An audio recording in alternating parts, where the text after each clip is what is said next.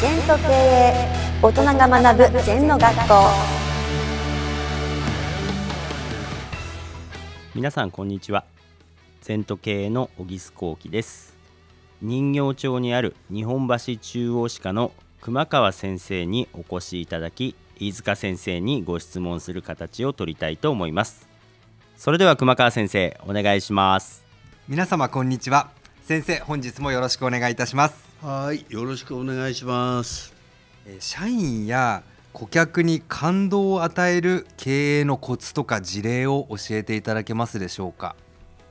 そうだね、あのやっぱりね、満足を与えるとリピーターになるな。はい感動を与えてるとお客様が紹介うんしてくれるね、はい新しいお客様。うんでやっぱり我々が感動しなきゃダメだよ。あ社員が感動しないものはお客さん感動しないよね。ー。はい。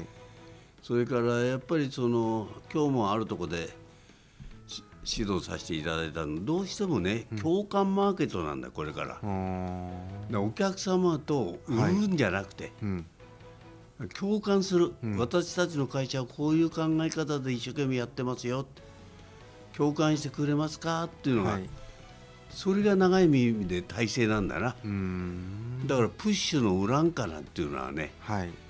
これからダメですね、うじゃあな何でもいいけどそれからあと例えばセブンイレブンという会社は3400の雑貨を売ってるけどもうん。実は雑貨じゃなくて便利さを売ってるんですね。コンビニエンスって、はい。だから常に便利さかっていうことを問うてるんですね、顧客目線で。そう、うん。そうです。あの、第二商品ですから。大商品はい。だからもちろん顧客目線なんだけど、便利さを磨く。うーん。ベンツは何言ってるの安全なんですね、あうん、だからなんかそういうさーうん。ハーレーなんてオートバイちょい悪親父の、なんか楽しいラライフワークとか、非日常感とそうそうそうそうそう。だからそういうものをあの本気でお客様に訴えていくと、うん。お客様もなんと感動するよね、だから感動しろ感動しろったって感動しないんで、はい。我々はこういう気持ちでこういうものを大事にお仕事させてもらってますっていうと、それに同調する人が感動してくれるんじゃない、うん。はい。自らがまあ感動しないともちろんお客様にも感動は伝わらないですよね。うん。何か今までその先生がご指導されてた会社でこういう事例があったっていうのございますでしょうか？みんなねその感動編が多いですね。あ例えば、は不動産会社でうん。もお客様に、えーご飯がご馳走になれる関係を作れって、それじゃご飯ご馳走になるのにどうしたらいいかって、うんそうしたら食事時間うろうろするとかね。腹減らした顔で。まあそれもそうだけどさ、もうちょっとなんかないの、と、もうちょっとね例えば、は自分が銭湯に行って、うん。背中を流してもらいたい時どうしますか？うん。言ったらある人がね先生。自分から相手の背中流せばいいですか？とか。うん。そうだよね。湯船に100年使ってても誰も流してくれないよね、はい。でまたある社員がさ、ん先生こっちが背中流したら、確実に相手も流してくれますからそう分かんないんですよ、分かんないんです答えは、はいはい。だけどそれを自分が感じてやるかですよ、うん。失礼します。背中流させてください。って言うか言わないかがうん。ポイントでしょ、うん。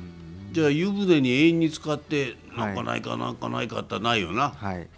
でその不動産のコンセプトは地主さんに夏はうなぎ届けて。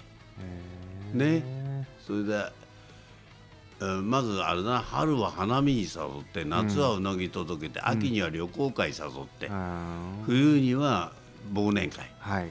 忘年会も社員がその女性はべかしてそうじゃなくて、うんうんうん。会長以下みんな社長以下みんながなあのお芝居国定忠治の練習してん。お百姓さんだから。でやっていく。はい。感動しましたね。だかあら面倒くさいこと勇気を持ってやんないとはい。